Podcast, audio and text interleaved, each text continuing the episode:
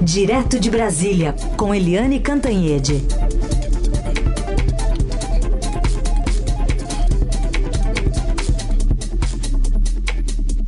Oi, Eliane, bom dia. Bom dia, Raíssen, Carolina, ouvintes. Bom dia, Eliane. Bom, a gente começa falando sobre o estado de saúde do presidente eleito, Lula, que teve uma alta já hoje do Hospital Sírio-Libanês, depois de retirar uma espécie de uma lesão na laringe. Ele passa bem, segundo o boletim aqui divulgado pelo hospital. É, é o presidente eleito, Luiz Inácio Lula da Silva, voltou da, da primeira viagem internacional dele depois da vitória e ontem mesmo já se internou, já fez a cirurgia e hoje já teve alta às sete e meia da manhã, já está de volta em casa. É, ele tirou uma lesão na laringe é, do lado esquerdo das cordas vocais e é uma que eles definem como leucoplasia, ou seja, é, não é câncer, não tem diagnóstico de câncer. Ele já teve um câncer há algum tempo, há anos atrás, já está curado. É, e foi, enfim, uma lesão, uma lesão dessas que nós todos estamos é, sujeitos. Já tirou, já está em casa e o relatório médico, o, o, que foi soltado pelo hospital, diz que está tudo bem. Ou seja, tranquilo, foi uma, uma uh, cirurgia bastante simples, tanto que ele já tinha esse diagnóstico antes da viagem, mas os médicos liberaram para ele viajar, ele viajou, foi ao Egito, foi a Portugal, voltou e uh, fez a, a cirurgia, está uh, tudo bem, tudo sob controle, gente. Muito bem. Vamos falar então dessa viagem, Egito e Portugal, primeira viagem como presidente eleito. Eliane, que balanço dá para fazer?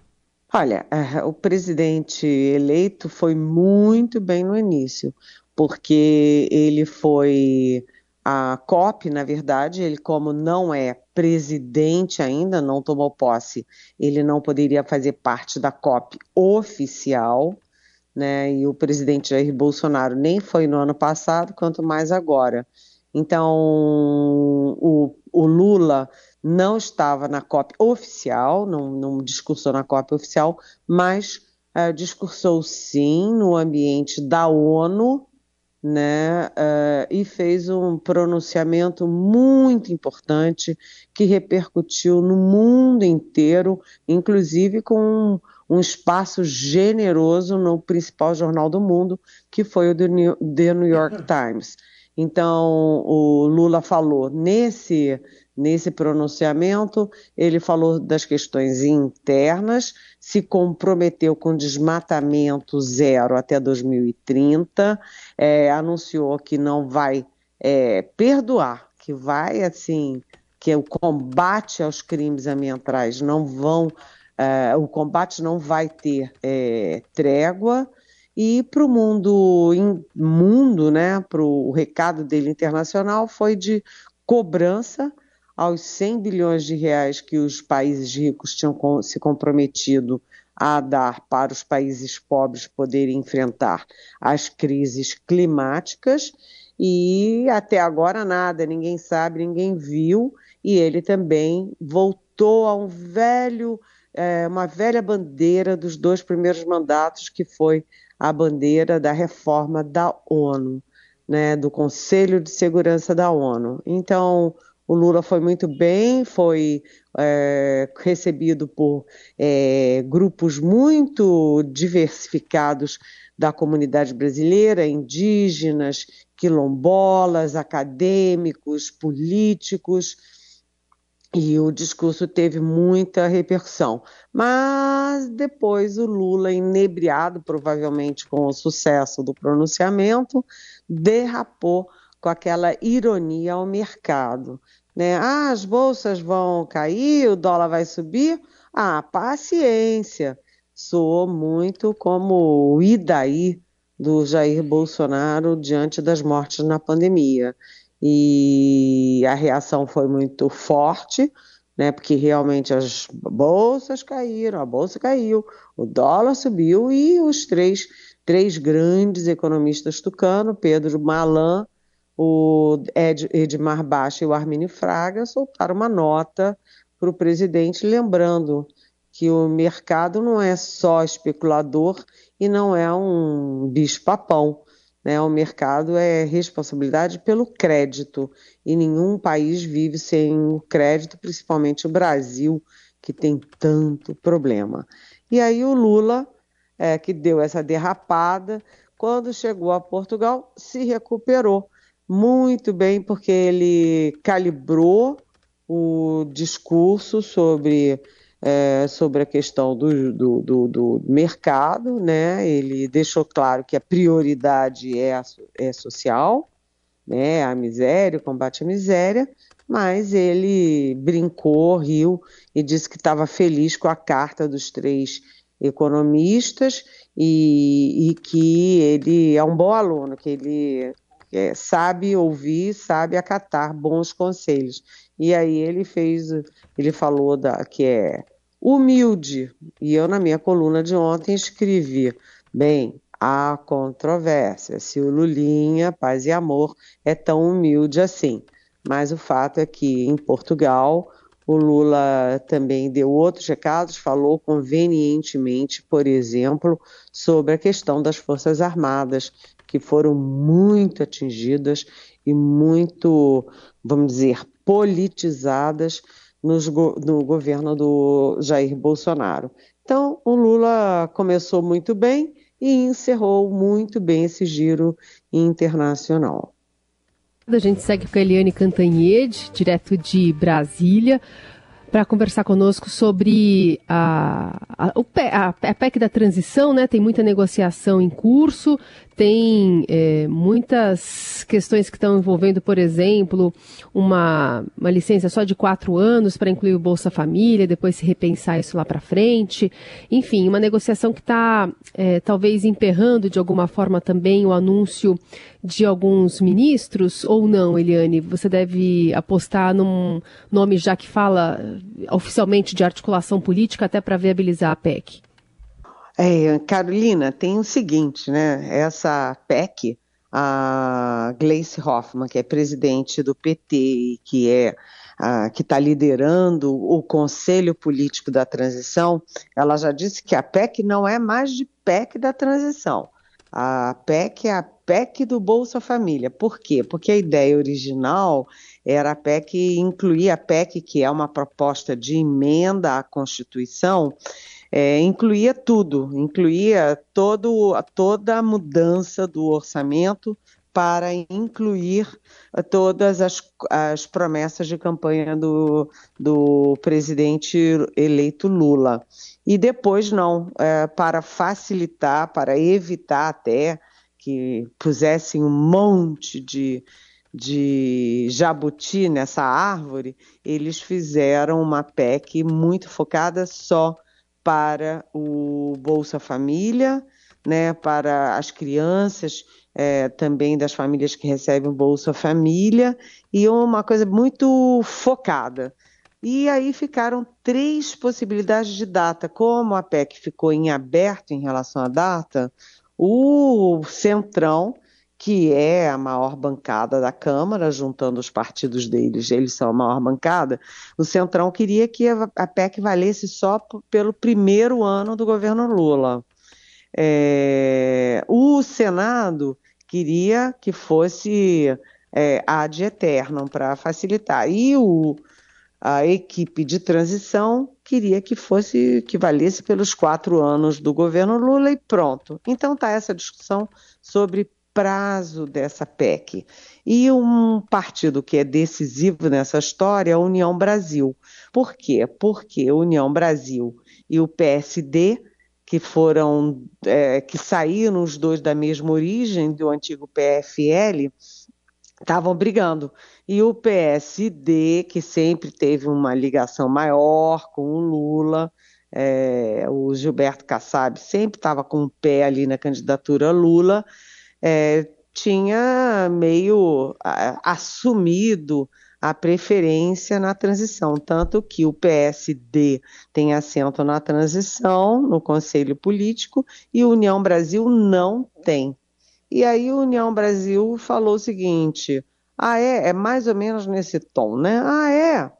Querem excluir a gente? Tá bom, a gente se une ao Centrão e aí é, acabou-se, não, não tem PEC sem União Brasil e sem a união do União Brasil com o PP, por exemplo, que é o partido do Arthur Lira, presidente da Câmara. Então, nesse momento, o uh, grupo de transição e o conselho político do Lula tem que sim abrir uma porta para conversar com União Brasil. União Brasil que é dividido entre o ex-PSL do Bolsonaro e o ex-DEM.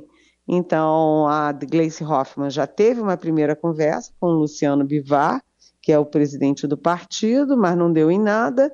Então, essa semana, foco para definir prazo da PEC e uh, essa semana, foco também nas negociações uh, do, do, do centro político do Lula, o núcleo político do Lula, com União Brasil e com o PP que é um partido do, do Centrão e que tem a presidência da Câmara. E o tempo está correndo, tem que correr mesmo, porque no dia 22 de dezembro uh, o Congresso entra de recesso e o tempo é muito curto para aprovar uma emenda constitucional.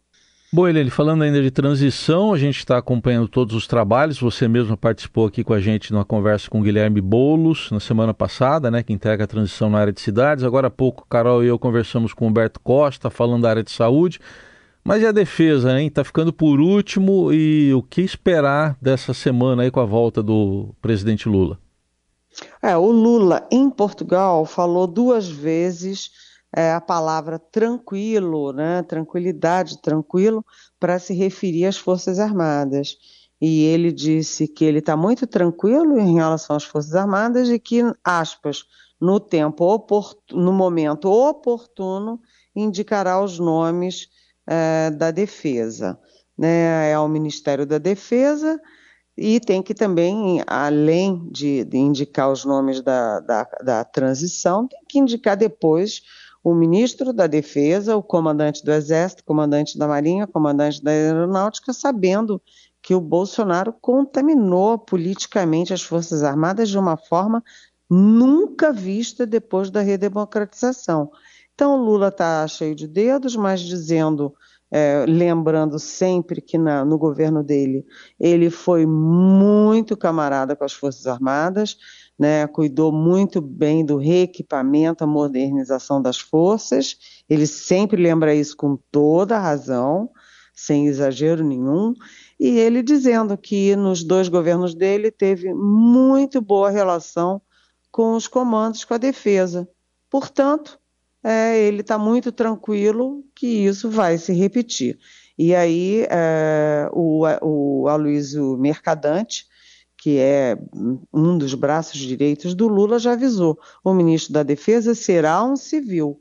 E, pelas minhas informações, os comandantes serão escolhidos pelo critério de antiguidade, excluindo, evidentemente, aqueles é, bolsonaristas é, incuráveis, que continuam bolsonaristas, radicais e tal, e esse não dá, né? Agora, no caso da transição, está complicado. O Nelson Jobim, por exemplo, que estruturou o Ministério da Defesa, que foi muito importante, e ele é muito forte, muito afirmativo, é, ele não aceitou. Né? Segundo eu soube, ele não aceitou. Então, tem que ver com muito cuidado. Os civis da era é, Lula é, e Dilma na, na na defesa incluem aí, por exemplo, o Aldo Rebelo, é, inclui o, o, Jacques Wagner, o Celso Amorim. É, vamos ver, vamos ver como é que como é que o Lula articula e o Lula nomeia. É preciso ser já o nome da transição para a defesa, uma área delicada que, enfim, está muito vamos dizer, agressiva, soltando uma nota atrás da outra, criticando urna eletrônica, ou seja, é, dando trabalho, gente. E GSI, hein, Eliane?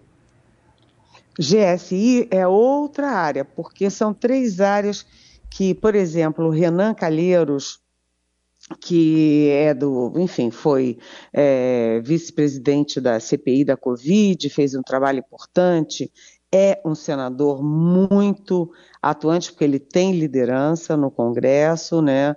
Ele conhece bem o funcionamento, conhece o jogo. O Renan Calheiros já me disse que são três áreas fundamentais que o Lula deveria cuidar e uh, anunciar rapidamente. São exatamente é, economia, é, articulação política e defesa. A articulação política ainda não foi indicada, e é importantíssimo porque o Mercadante fala uma coisa, a Gleice Hoffmann fala outra, aí o, o enfim, os ex-governadores do PT também falam, todo mundo está muito dentro disso, e quando você tem muitos, você não tem nenhum. E o GSI, que é o Gabinete de Segurança Institucional, que é sempre é, é, dirigido por um general de quatro estrelas, nesse momento o Augusto Heleno, é uma área fundamental, porque é que cuida da ABIN, que é a agência de inteligência, e que tem todas as informações do atual governo e terá do próximo governo também. Então é uma área delicadíssima, porque é claro que o Lula não quer jogar o governo dele é nas mãos do inimigo, que vai ter todas as informações do governo dele. E, portanto, essa área também é uma área muito difícil de escolher, tanto para a transição quanto depois da posse né, para o governo. Bem lembrado, Carolina. Muito bem, então a gente vai seguir acompanhando esses nomes aí da equipe de, de transição, nomes de uma equipe bastante inchada, né, até em comparação com é, o que a gente viu na outra eleição do presidente Lula. E vamos acompanhando também os nomes de ministros que devem sair também nas próximas semanas. Eliane, obrigada, viu? Boa semana. Boa semana. Tchau. Até amanhã.